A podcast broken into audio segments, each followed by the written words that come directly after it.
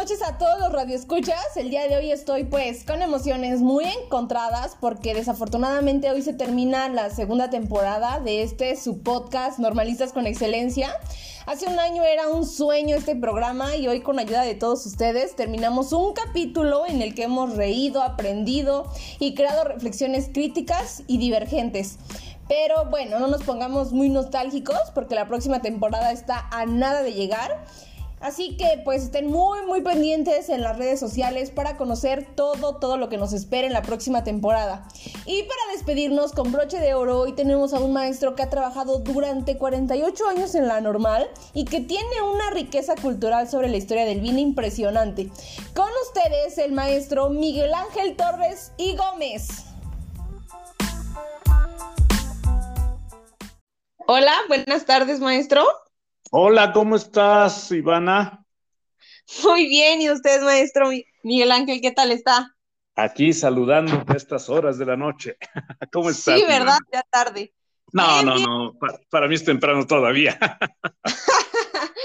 Está bien, maestro. No, pues un gusto tenerlo aquí como invitado en este su podcast Normalitas con Excelencia. Antes que nada, eh, me gustaría darle la bienvenida por parte tanto de nuestra titular, Sofi, que el día de hoy no se encuentra por razones personales, como de, eh, pues, de mí, Ivana, aquí, aquí entrevistándolo un rato, maestro. No, al contrario, yo soy el agradecido con ustedes, Ivana, porque eh, el que un grupo de jóvenes, de alumnos con, con interés por conocer algo, algo del pasado, ¿no? Se interesen en una persona que ya tiene, pues, mucho tiempo de haber empezado a hacerlo, igual que ustedes en, otras ocasiones, ¿no? Entonces, yo soy el agradecido con ustedes, Ivana, y a tus órdenes. No, pues, bueno, vamos a empezar con esta entrevista, maestro. La verdad, me, me interesa mucho y me capta mucho la atención porque, pues, es algo de reconocerse que lleva 48 años dando clases en la, en la normal. Y pues a nosotros o a todos sus radioescuchas nos interesa mucho saber desde su experiencia como docente normalista, ¿cuál ha sido este propósito histórico que ha vivido usted de educar en la escuela normal del VINE en general? Pues mira, te puedo decir con toda sinceridad que haber llegado al VINE fue un accidente. Un accidente, pero uno de esos accidentes maravillosos que la vida te programa y que tú no estás a veces ni en condiciones de rechazar y a veces no sabes hasta dónde vas a llegar. Yo fui invitado por una extraordinaria maestra, la profesora Emma López Díaz, para cubrir un interinato. Pero ese interinato se convirtieron en 48 años prácticamente de desarrollo de toda una vida profesional. Entonces te digo, fue un accidente, pero un accidente del cual no, no, no me canso de dar las gracias a quien corresponda, ¿no? De haber tenido esa oportunidad. Sí, sí, fue lo más bello y hermoso que me pudo haber pasado en la vida. No, pues sí, llegó, como usted dice, por accidente, pero mire hasta dónde ha llegado, ya cuántos años y sobre todo también desde la familia en la que usted, la que usted viene, ¿no, maestro? Porque como, como sabemos, creo que usted perteneció a una familia de maestros. No sé si eso fue algo que lo ayudó a abrazar también la profesión una vez que empezó con su interinato. Pues mira, lo que sucede es que desde chico, desde muy chico, eh, yo estuve muy ligado a la normal. Mi madre fue maestra normalista durante más de 50 años. Entonces, de pequeño, yo siempre pasaba los 14 de septiembre en la ceremonia de la normal. Y no había otra cosa que hacer el 14 de septiembre que ir a la ceremonia de la normal. Por coincidencia, yo nací un 14 de septiembre. Entonces, hasta el año pasado todavía tuve la fortuna de que los directivos de la licenciatura en normal primaria me invitaron a participar, pues en algún, en, alguna grabación con motivo del aniversario de la normal, pero hablando de la normal, de tu normal primaria, ¿no? De la licenciatura en normal primaria. Entonces te digo, son cosas que la vida te depara y que, pues, no, no tienes más remedio remedio, ¿eh? dije remedio, no tienes más remedio que aceptarlas porque es parte de tu vida ya. Y entonces lo que antes no tenías más que remedio de aceptarla, terminaste haciéndolos partes de tu vida misma, ¿no? Y para mí la normal es llevarla grabada en, no en el pecho, ¿eh? llevarla grabada en el corazón. Cualquier cosa pues por la normal es poco. sí se puede hacer mucho. No, pues. y te digo. No, sí, dígame, dígame. No, pues eso te puedo contar, ¿no? Rápidamente. Y de alguna manera, a través de la familia con mi madre, estamos ligados a una gran cantidad de maestros, ¿no? Todos eh, llevaban el apellido Gómez Calzada y en la universidad, en un momento determinado, fueron, pues, ¿por qué no decirlo? Figuras dentro del ambiente universitario en una época que fue muy difícil para la universidad. Sin embargo, tres Gómez Calzada están por ahí. A veces salen dentro de las historias de la escuela, de la universidad. Entonces te digo, y un tío que toda su vida fue maestro rural, él nunca llegó a la ciudad, siempre estuvo en el medio rural. Y entonces con él yo visitaba las escuelas, yo iba a las escuelas, a las ceremonias, las escuelas donde no había luz, escuelas que se iluminaban con vela en las noches para las ceremonias, y son unas experiencias como no tienes idea de riqueza cultural. Sí, me imagino, pero además también, bueno, con usted eh, hace unos momentos igual platicábamos aparte fuera del podcast y me comentaba que su mamá también, ¿no? sí, te Fue una figura muy importante para crear. Mi madre en 40 años, en, más de 50 años en la normal, pues fue, eh, su máximo fue ser directora de la escuela primaria, aquel entonces escuela primaria práctica anexa al BINI, después de la maestra Trinidad García Islas. Y te puedo contar algo, las dos fueron las únicas directoras que con nombramiento de una dirección dirigían el matutino y el vespertino.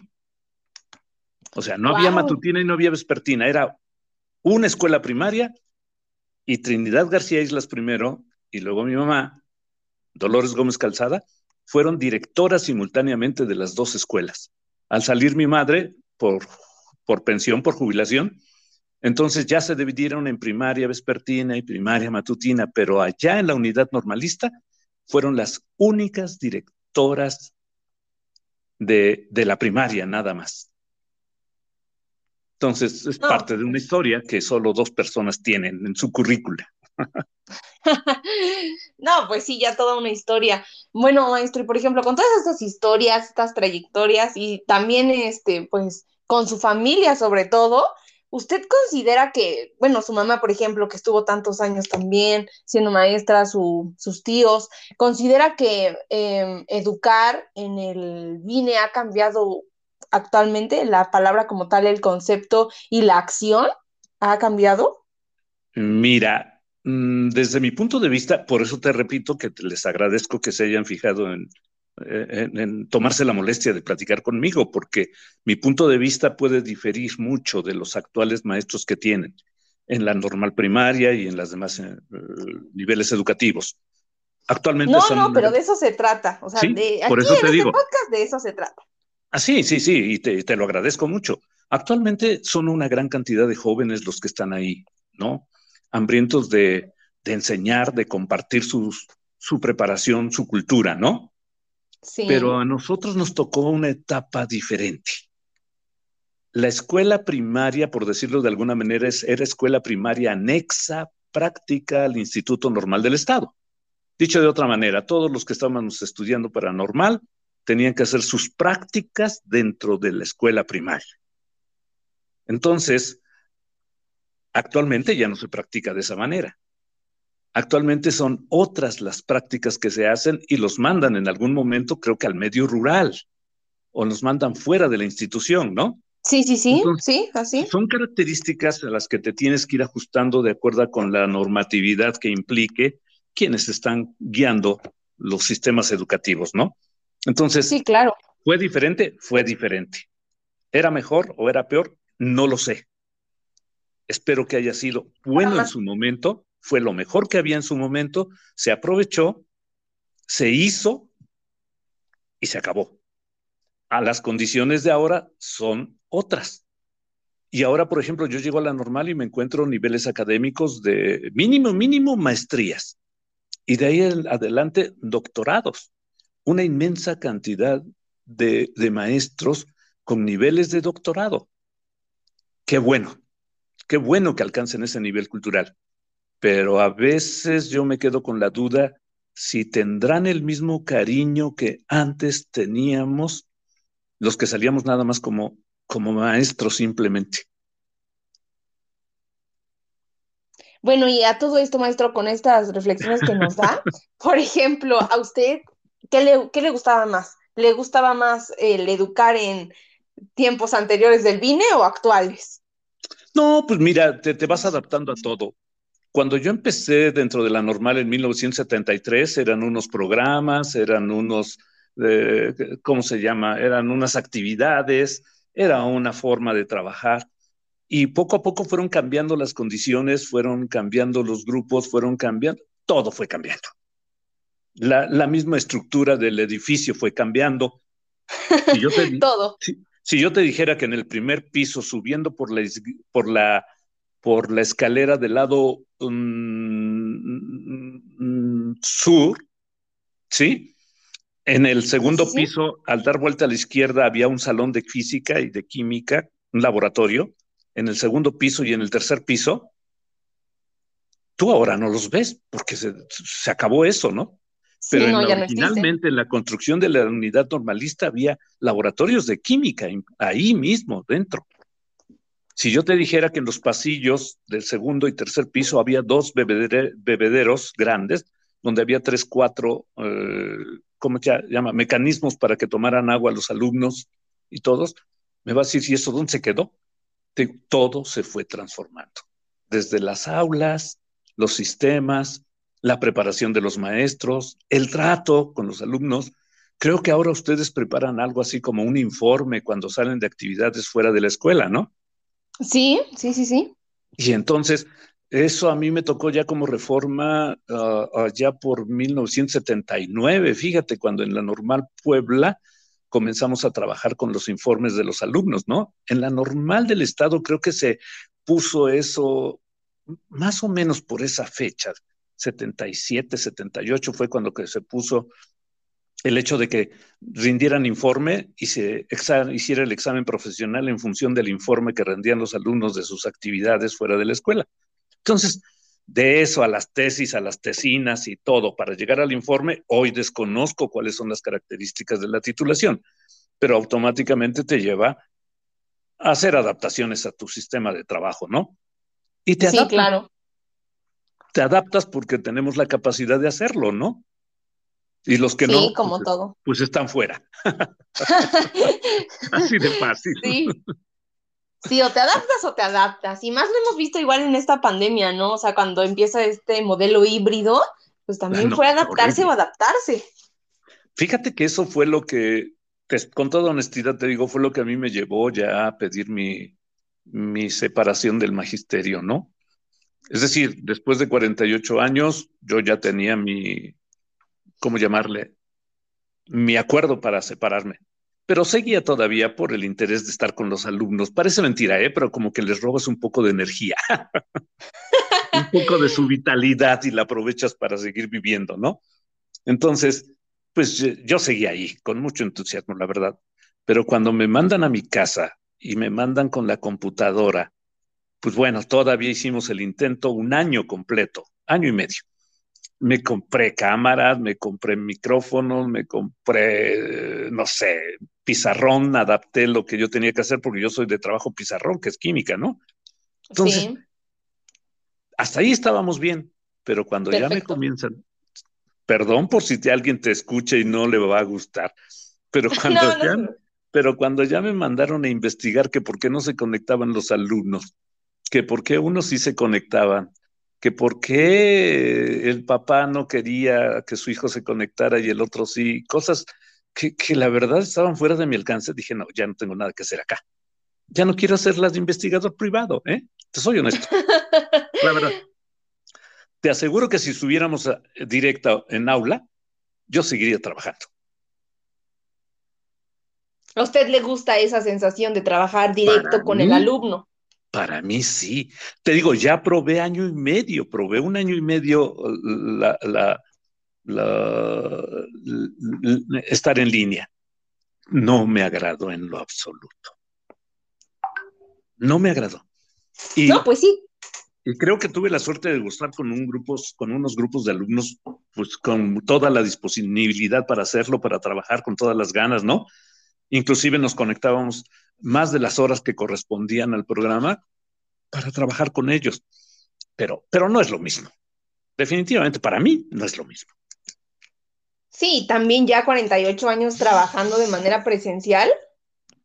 Te digo, y entonces ya no, ya no fue igual. Para mí ha cambiado mucho, son otras las condiciones de trabajo, son otros los resultados que obtienes y entonces definitivamente yo ya no estaba, en lo personal, yo ya no estaba a gusto. Habrá otros de mis compañeros que sí sientan, se sientan realizados con esas formas de trabajo y de proyecciones, ¿no? Pero bueno, claro. se respeta cada uno de los intereses de las personas, ¿no? Sí, yo creo que es muy importante, igual como docente, a veces, bueno, a veces pensamos mucho en, los alumnos, en que se sientan a gustos, eh, en que se sientan a gusto, perdón, pero yo creo que también como docentes, para darles esa buena, buena enseñanza y entregarnos como profesores, también estar a gusto nosotros, ¿no? Mira, el, hombre es un ser social por naturaleza. Y ponlo a platicar con una máquina. O, o a platicar con otra persona a través de una máquina. Entonces, sí, claro. cambia todo el sentido. En cambio, te encuentras con alguien, no sé, no sé.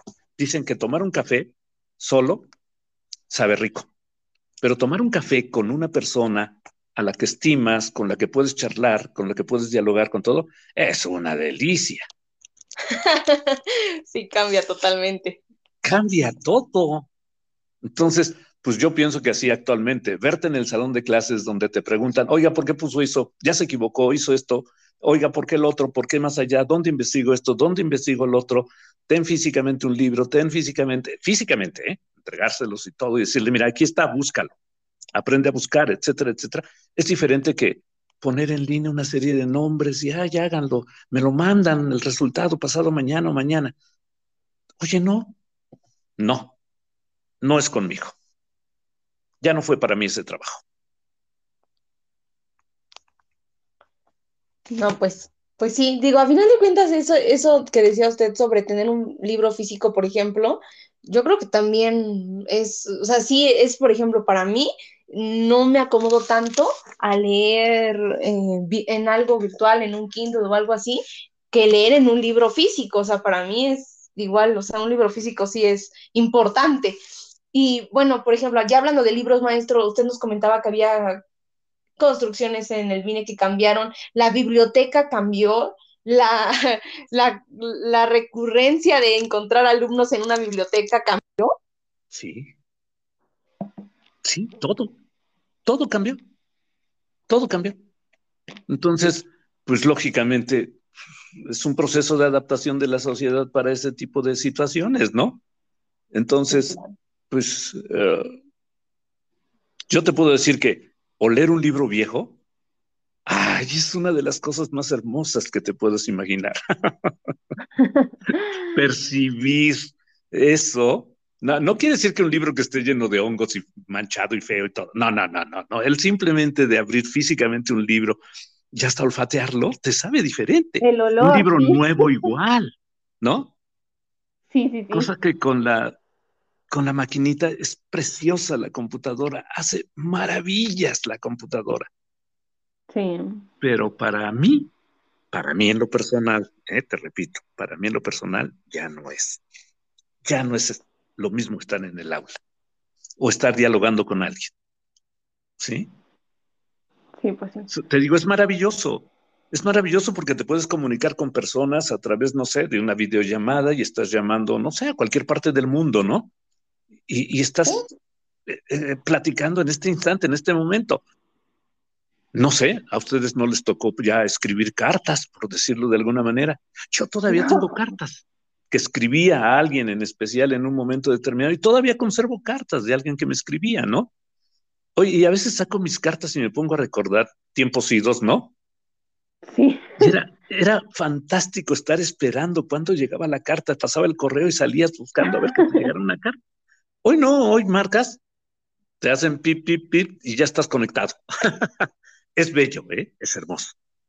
Sí, ha sido una revolución total. Hace no mucho, por ejemplo, hablaba con mi... ¿Perdón?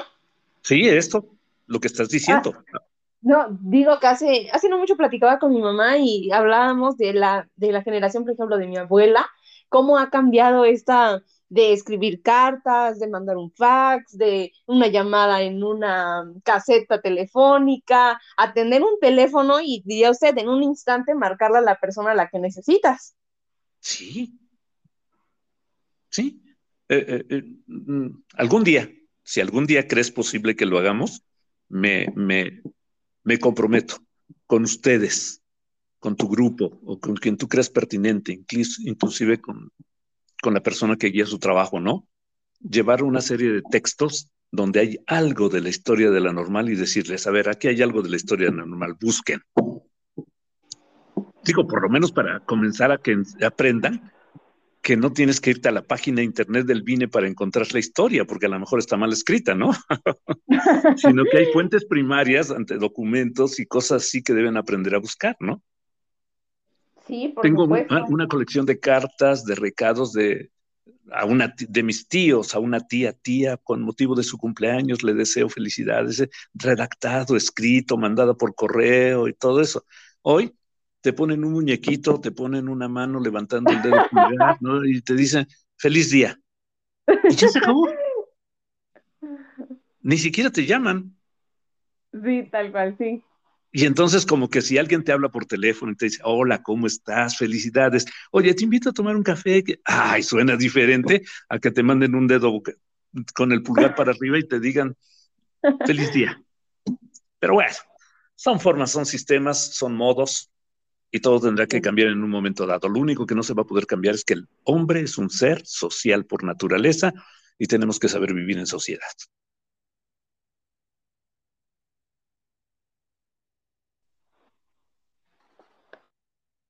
¿Estás por ahí todavía? recorrimos un poquito del, del tema y volviendo al tema, ¿Qué reflexiones nos podría compartir a los, pues a los radioescuchas, a futuros docentes, a personas que estén interesados en entrar a la normal sobre historias del BINE? Sobre historias del BINE. Mira, el BINE es una entidad que tiene, pues, vamos, más de 140 años, 142 años, si no me equivoco, que se cumplieron apenas, ¿no? Apenas, y, y originalmente, bueno, digo en septiembre, y originalmente pues es una institución que nace por la necesidad de que pues no había propiamente escuelas normales, ¿no? La historia nos cuenta que había otras series de formas de enseñanza, aprendizaje y, y que no tenían la formación propiamente dicha para empezar a, para, para enseñar. Eso nace en, Francia, me parece. Entonces, eh, de ahí se viene para acá el nacimiento de las escuelas normales, que son eh, normales por normatividad, no por otra cuestión. Y entonces el nacimiento de las escuelas normales en México está dado por la creación de las escuelas normales poblanas. Fueron las primeras escuelas normales oficializadas. Por ahí te hablan de que San Luis Potosí tuvo una cosa antes, te hablan de que otras escuelas tuvieron algo. No, las primeras oficializadas por el gobierno federal fueron las normales poblanas. Y de ahí nace todo un sistema. Entonces, las historias de los maestros normalistas a nivel nacional son muy bellas y son unas biografías, no tienes idea de lo hermoso del trabajo que llegaron a hacer algunas personas.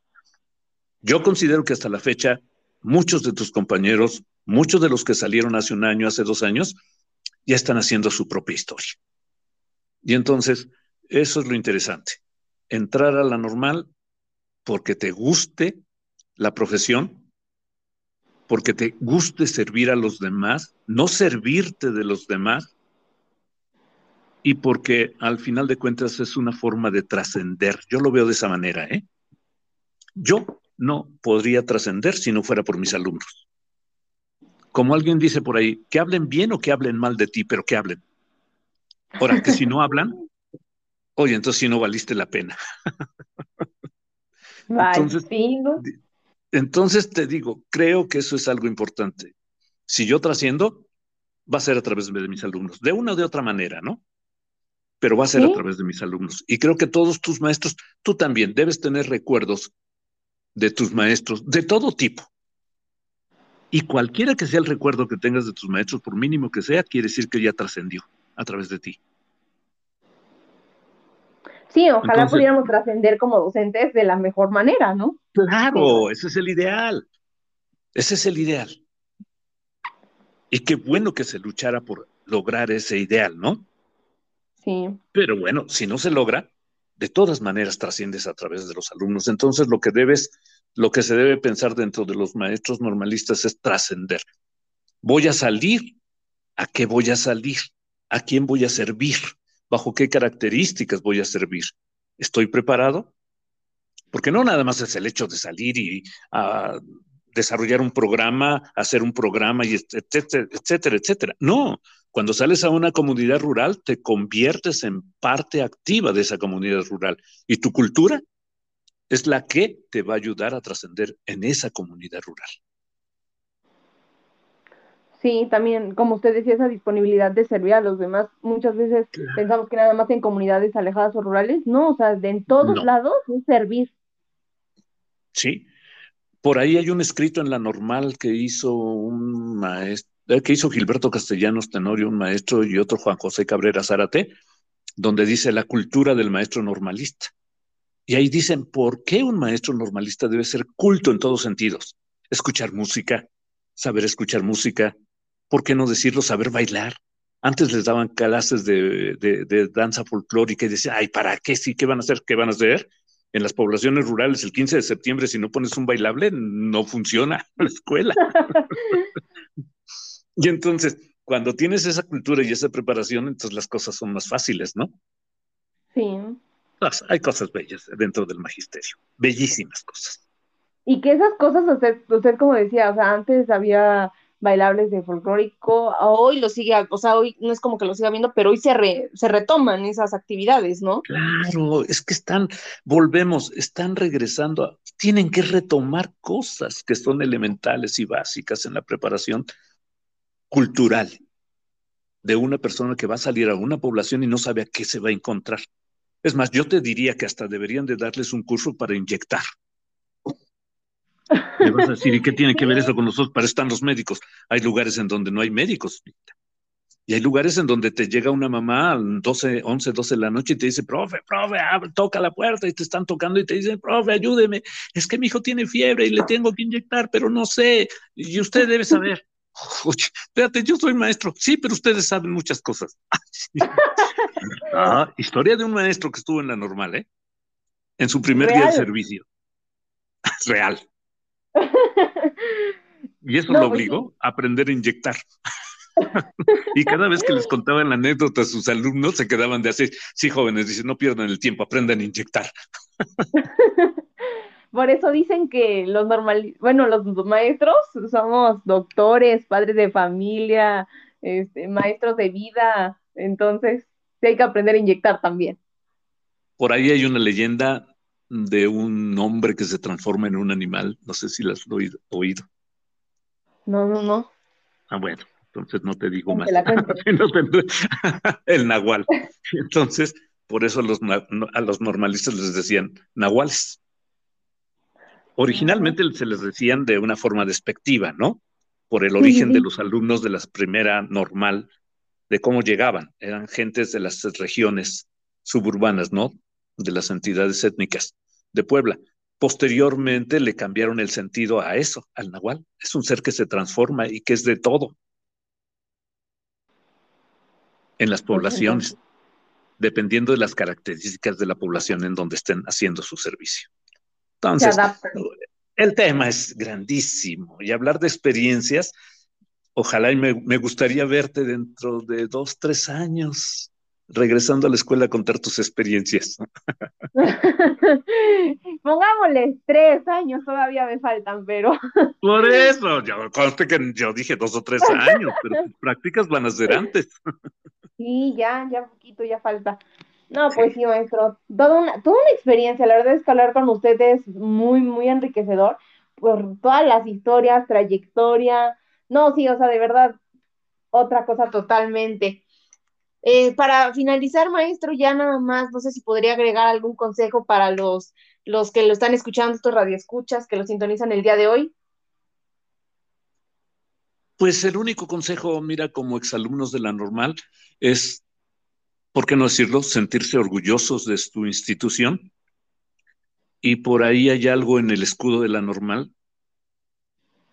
El libro original que tiene la antorcha en el centro del escudo, hoy le pusieron unas letras que a mí en lo personal no me gustan. El libro, eh, el, escudo original tenía el, libro en blanco y decía, las páginas de ese libro están en blanco para que tú escribas día a día tu historia, tu propia historia, tú como alumno normalista.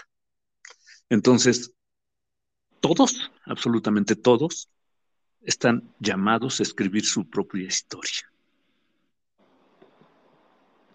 Pues escribir esa propia historia y dejar una, huella de preferencia favorable para, para nuestros alumnos.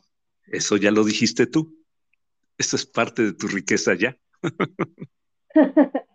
¿Sí? No, maestro, pues, le agradecemos mucho que nos, que nos haya acompañado el día de hoy, de verdad. Estoy muy a gusto con la entrevista y yo espero que todos los escuchas también y agradeciéndole o parte del agradecimiento, eh, pues se le hará entrega de un reconocimiento en el cual haré lectura ahora mismo. Reconocimiento se le otorga el presente al maestro Miguel Ángel Torres Gómez por su participación como maestro, socializando experiencias en el programa Normalistas con Excelencia, segunda temporada, Educando en tiempos de pandemia, celebrado el día 3 de diciembre del 2021. Firman el maestro Héctor José López Espinosa, director de la licenciatura en Educación Primaria del BINE, el doctor José David Morales Díaz, subdirector académico de la licenciatura en Educación Primaria del BINE, y la docente en formación Ivana Dafne Monterrosa Valencia, directora del proyecto. Pues un gusto haberlo tenido con nosotros, maestro. Ivana, no sabes cuánto te agradezco a ti, te repito las atenciones y mis respetos para Héctor. Van dos ocasiones que Héctor me invita a participar y yo le dije en una ocasión, lo que sea por la normal, lo que quieras, lo que gustes. Y te repito a ti, en lo personal ahorita, si en algún momento quieren conocer algunos documentos de la normal con respecto a su historia, los llevamos, nos sentamos en una mesa en la biblioteca, la hacemos que funcione como biblioteca. y, y, quienes quieran consultar de tus grupos algo de la historia de la escuela, que vean de las fuentes primarias directamente. ¿Sí? Me parece una excelente idea, de verdad, le tomo la palabra, déjeme eh, buscar ahí con mis compañeros y todo, y de verdad que sí le tomo la palabra, creo que sería muy enriquecedor para todos los, los docentes en formación. Entonces, sí, déjeme, dejen checarlo, pero sí, de verdad, le tomo la palabra y le agradezco mucho. no, al este, contrario, Ivana. Pues todas esas atenciones, maestro. Muy amable, muy agradecida por tu atención, Ivana un abrazo para ti y para todos los normalistas, ¿no? Y el deseo de que más adelante podamos reunirnos con alumnos triunfadores que son todos ustedes. El hecho de estar en, la, en las primeras escuelas normales de la República Mexicana formándose, creo que ya es algo muy interesante y ya deben sentirse orgullosos de pertenecer a esas instituciones. Por supuesto que sí, maestro, orgullosos, muy orgullosos y como dice usted, de escribir nuestras próximas historias. Y pues, hasta la próxima, maestro. Un gusto tenerla con, tenerlo con nosotros el día de hoy. Nos vemos, Ivana. Hasta luego. Buenas noches. Hasta luego. Igual. Gracias. Bye.